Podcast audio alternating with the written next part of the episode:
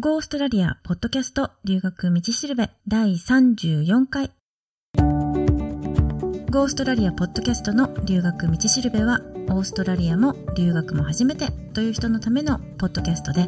オーストラリア留学に関するいろんなことについてパース在住の留学コンサルタントふみがお伝えしていきます。え今日のトピックはオーストラリア留学の OSHC 保険って必要？後編です。で、この留学生健康保険っていうのは、普通はね、大体留学先の学校が手配してくれるんですね。なので、学費と一緒に保険料が請求されると思います。でも、だからといって、学校が手配する保険会社の留学生健康保険じゃないといけないっていうわけじゃないので、他の保険会社の料金とか保証内容を比べてみて、そっちの方がいいっていうことであれば、それを選ぶこともできるんですね。で、もちろん、どこの保険会社でもいいっていうわけじゃなくて、オーストラリア政府が認定してるオーストラリアの保険会社でしか加入できないことになってるんですね。で今のところ5社の保険会社がオーストラリアの政府から認定されて留学生健康保険を取り扱ってます。あとそれから留学生健康保険のエキストラカバーっていうのがあるんですけど、これはあんまり知られてないというか認知度が低いんですけど、留学生健康保険の料金にさらにプラスして保険料を払えば保険の保証項目が増えるんですね。で、エキストラカバーなので絶対入らないといけないっていう保険じゃないんですけど、入ってればその留学生健康保険ではカバーされない項目も保証の対象になってくるってことですね。例えば、歯医者さんの治療とか、あと歯の掃除とか、それからオーストラリアでメガネとかコンタクトレンズを買うっていう場合は、メガネ屋さん、オプティションに行くことになるんですけど、そこで買うメガネとか、コンタクトレンズにかかる費用っていうのを負担してくれたりとかするんですね。で、このエキストラカバーの保険料は、その保証してもらいたい内容とかによって違ってくるのと、あと、年間のね、保証額とか、それから、ウェイティングピリオドって言って、受ける治療によっては、加入してから2ヶ月とか1年が経たないと受けられないっていうような規定があったりするので、もし加入したいっていう場合は、まあ、オーストラリアに着いてから自分がね、加入してる留学生健康保険の保険会社にエキストラカバーに入れますかとか、あとどんな保証内容ですかとか、いろいろね、聞いてみるといいと思います。で、このエキストラカバーに入るのは別にオーストラリアに着いてすぐっていうんじゃなくても、いつからでも入れるんですけど、もしかするとその自分が受けたい治療の内容にウェイティングピリオドっていうのがあるかもしれないので、まあ、もしね、入るのであれば、なるべく早い方がいいんじゃないかなと思います。で、ちなみにそのエキストラカバーの保険なしで歯医者さんに行った場合、まあ、前にもね、ちょっと話をしたと思うんですけど、その1回の虫歯の治療を受けに行ったっていうだけで800ドルかかって、で、合計その3回行ってね、全部で2000ドルぐらいかかったっていう人もいたし、で他にもね、やっぱり保険なしで歯医者に行ったっていう人たちの話を聞いても、まあ、大体1回ね、1000ドル前後かかるみたいなので、まあ、特に長期留学する場合で心配だなって思う人は加入しておいた方がいいかもしれないですね。あと留学中に例えば学校が長期の休みで一時日本に帰国するとかいう場合もあると思うんですけど別に日本じゃなくてもいいんですけどオーストラリアの学生ビザが有効の間にオーストラリアの国を一旦出てまた戻ってくるっていう場合があったとしますよね。でそのオーストラリアにいない期間の保険っていうのは一旦保留っていう形にしておけば保険の終了日を先延ばしにすることができるんですね。なので例えば日本に一時帰国で1ヶ月オーストラリアを留守にするっていう場合はその1ヶ月間は保険をストップしてで戻ってきた時に再開するっていうふうにできるのでもともとのね保険の終了日よりもさらに1ヶ月長くなるっていうことですね。これあのホリデークレジットって言うんですけどその先延ばしする利点っていうのは、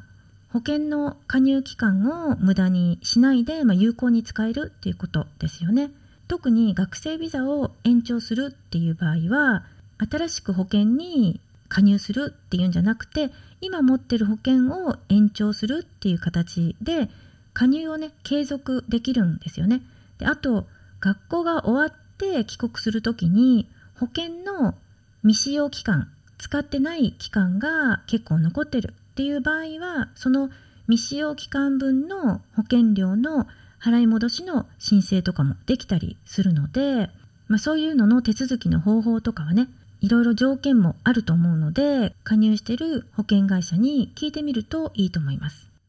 あの、今回のね、ポッドキャストでは、なんか、いろんなね、覚えておくと役に立ちそうな英語とか言葉があったので、まあ今日はね、ちょっとまとめとして、おさらいクイズ9個言ってみたいと思います。それぞれね、制限時間は10秒になってます。で、答えは全部の質問が終わってから言います。1番、日本語で言う海外留学生健康保険は OSHC 保険って言いますけど、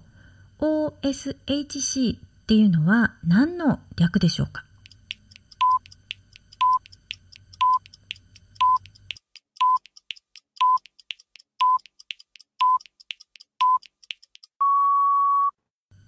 2番。一般医のことを GP って言いますけど GP は何の略でしょうか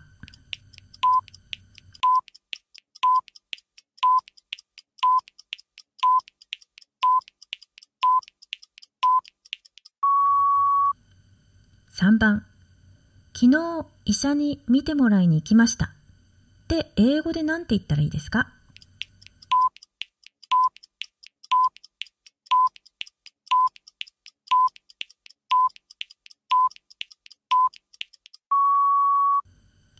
4番。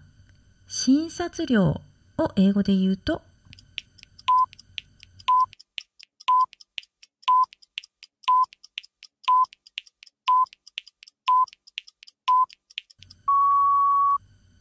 ？5番。診察料が直接 GP とか病院から保険会社に請求が行くシステムのことを英語で何て言いますか？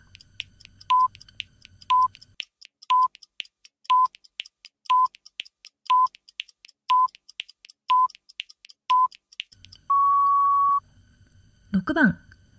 処方箋を英語で言うと。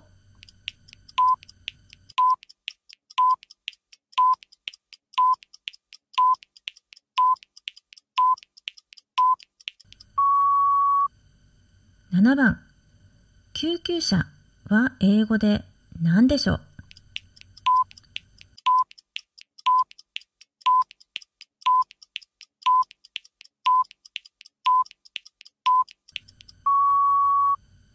8番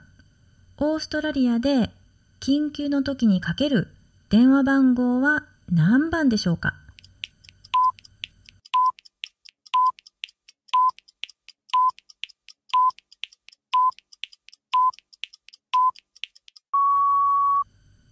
？9番。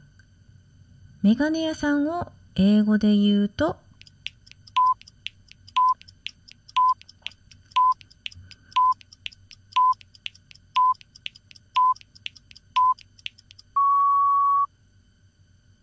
ということで、9問全部できました？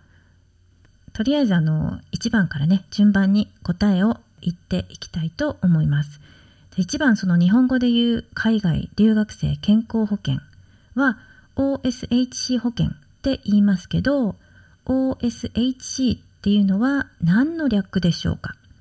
これは Overseas Student Health Cover Overseas Student Health Cover ですね。Overseas Student Health Cover Overseas Student Health Cover の略です。2番、一般医のことを GP って言いますけど、GP は何の略でしょうか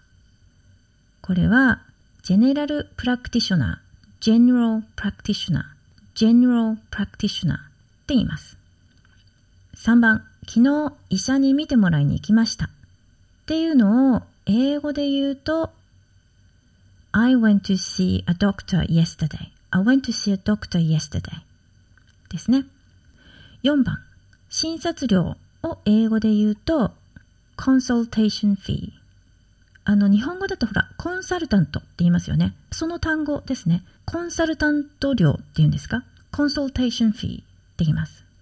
5番、診察料が直接 GP とか病院から保険会社に請求が行くシステムのことを英語で言うと、 bulk bill、bulk bill、bulk bill とか、 no gap、no gap、no gap でしたよね。6番、処方箋を英語で言うと、prescription。pre っていうのと scription っていうのがくっついて prescription, prescription, prescription って言います。7番、救急車を英語で言うと ambulance, ambulance。8番、オーストラリアで緊急の時にかける電話番号はトリプルゼロ000番ですね。で、最後、9番。メガネ屋さんを英語で言うと、オプティション、オプティションですね。まあね、さらっと聞いてすぐ覚えられるような単語じゃないと思うんですけど、まあ結構よく耳にする単語なのでね、覚えておくといいんじゃないでしょうか。というわけで今日も留学道しるべのポッドキャストを聞いてくださってどうもありがとうございます。もしオーストラリアの留学のことで何か質問があれば Go オーストラリアポッドキャストのホームページから送ってください。感想とかリクエストもお待ちしてます。ホームページのアドレスは goaustralia.biz です。ではまた。